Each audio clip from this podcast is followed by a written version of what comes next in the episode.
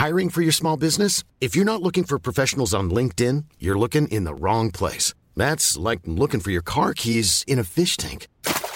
LinkedIn helps you hire professionals you can't find anywhere else, even those who aren't actively searching for a new job but might be open to the perfect role. In a given month, over 70% of LinkedIn users don't even visit other leading job sites. So start looking in the right place. With LinkedIn, you can hire professionals like a professional. Post your free job on linkedin.com slash people today.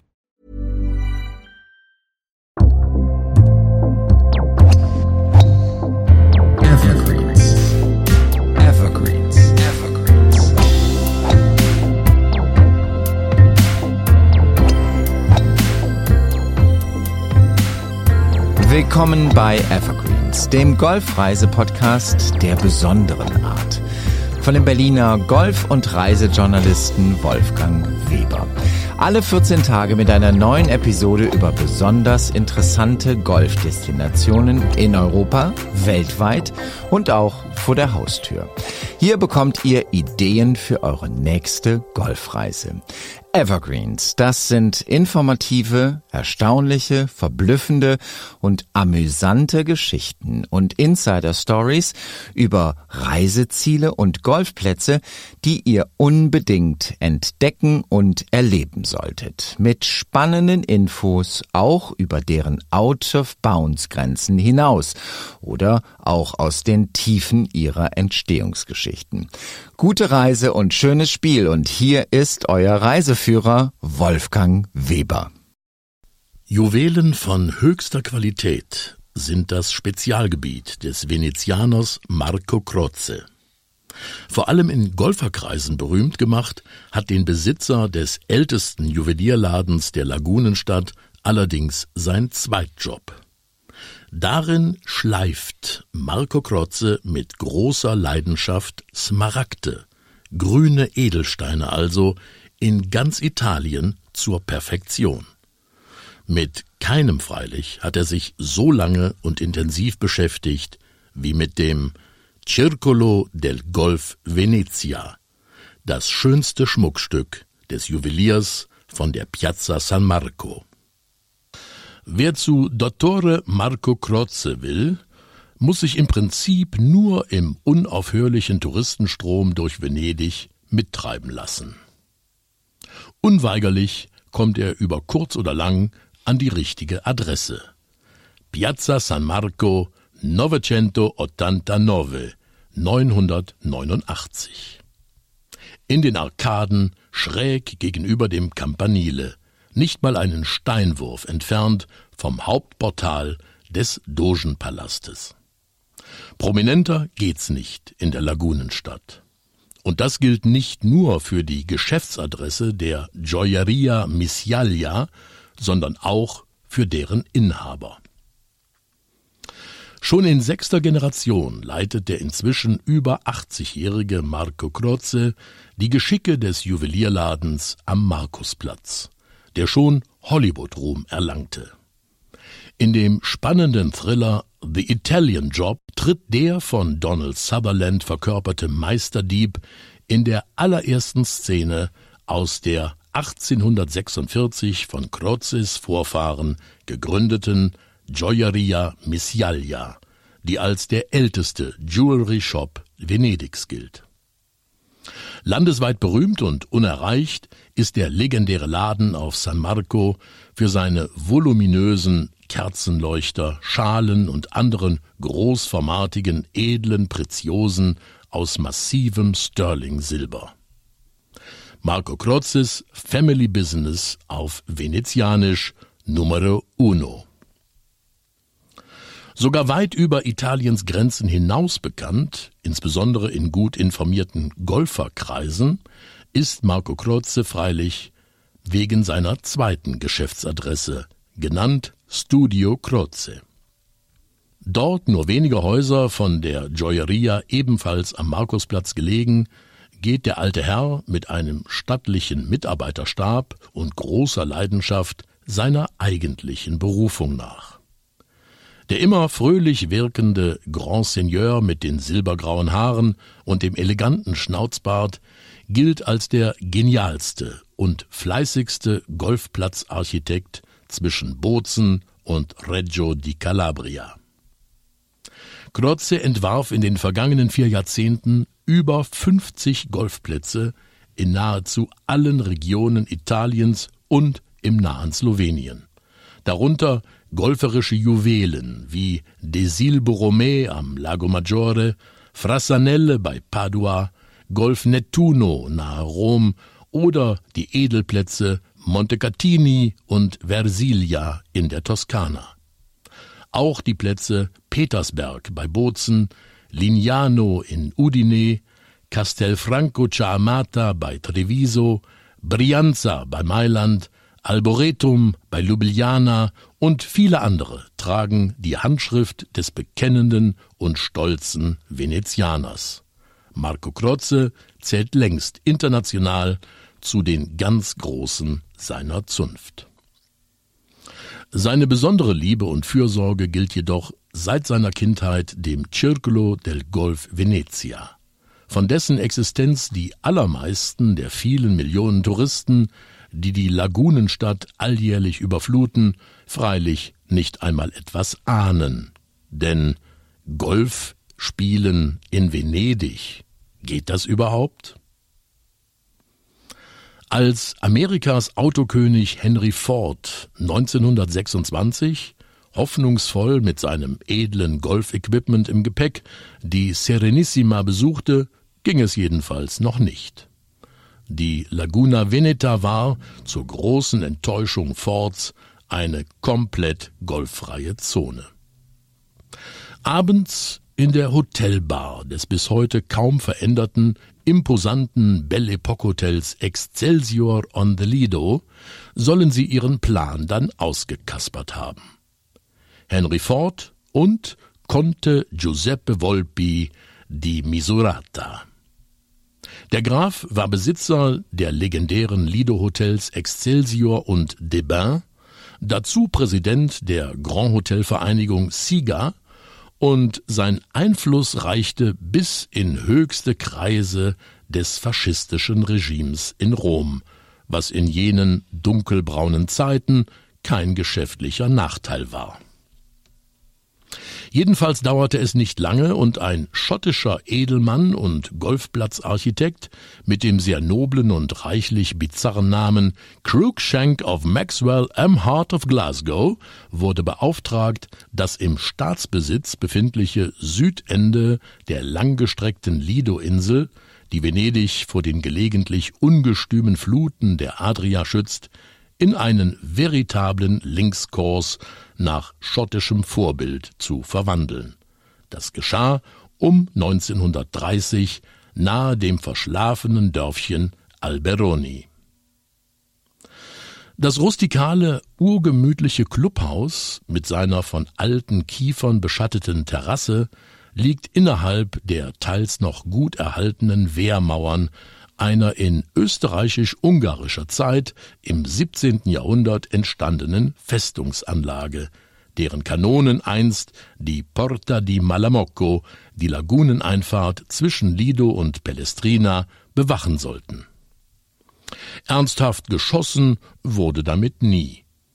Gleichwohl streift den Golfer auf diesem von viel Historie getränkten Boden bis heute noch ganz leicht der Mantel der Geschichte.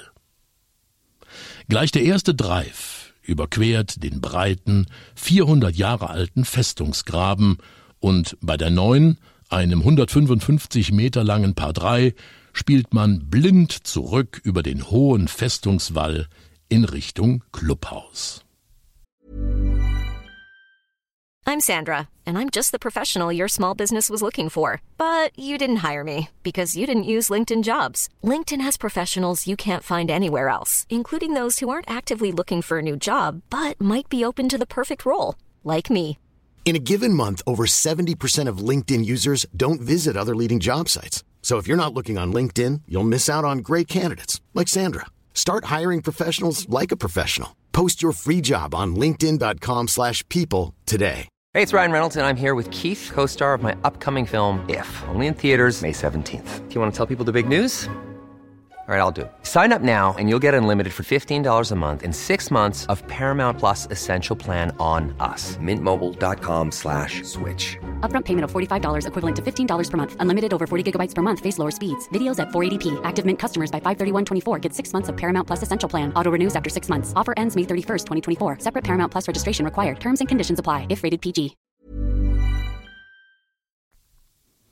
Zwei Gäste der frühen Jahre konnten mit alledem, mangels Ahnung vom Golfsport, herzlich wenig anfangen. Das Einzige, was sicher überliefert ist von dem Lunchbesuch der beiden Herren Benito Mussolini und Adolf Hitler in der diskreten Abgeschiedenheit des Circolo del Golf ist, dass es beim Genuss der Antipasti laut wurde und sie sich verbal ordentlich gefetzt haben sollen. Aber das hat, wie man weiß, Europa und der Welt letztlich auch nicht geholfen. Und ob es ein fataler historischer Fehler gigantischen Ausmaßes war, dass der Conte di Misurata als Clubpräsident die einmalige Gelegenheit versäumte, die Gelüste der beiden golfsportlichen Laien mit dem spontanen Angebot eines Schnupperkurses in friedlichere Bahnen zu lenken, wird für immer ungeklärt bleiben. Als 20 Jahre später, im August 1954, der Herzog von Windsor White Christmas-Sänger Bing Crosby und der legendäre britische Golfchampion Henry Cotton mit dem Club Professional Tullio Scarso in Alberoni eine vergnügliche Runde drehten, sah die Welt in Bella Italia schon wieder besser aus. Der Golfsport hatte an Popularität gewonnen und der immer noch leicht britisch angehauchte Venice Golf Club präsentierte sich inzwischen in der Dünenlandschaft des südlichen Lido so arriviert und eingewachsen mit Ahorn, Linden, Schwarz und Weißpappeln, wie ihn sich Henry Ford seinerzeit wohl gewünscht hätte. Später auf 18 Löcher erweitert und zum herrlichen Parklandkurs mutiert, wird der Circolo del Golf Venezia oftmals schon Austragungsort der Italian Open und anderer großer Profiturniere, von der Fachzeitschrift Mundo del Golf regelmäßig zu den zehn schönsten und bestgepflegten Golfplätzen Italiens gezählt. Zu verdanken ist all dies nicht zuletzt Architetto Marco Croce, der in Italien real längst einen ähnlichen Bekanntheitsgrad hat, wie der fiktive Donna Leons lebhafter Fantasie entsprungene Kommissario Guido Brunetti bei Italo-Krimi-Liebhabern nördlich der Alpen. Marco Croce wurde 1940 auf dem Lido geboren. Er verbrachte den Großteil seiner Kindheit und Jugend quasi auf und neben dem Golfplatz. Er war dort Caddy, Greenkeeper und später wie schon sein Vater Dr. Ottavio Croce in den 50ern lange Jahre Präsidente des Circolo del Golf Venezia.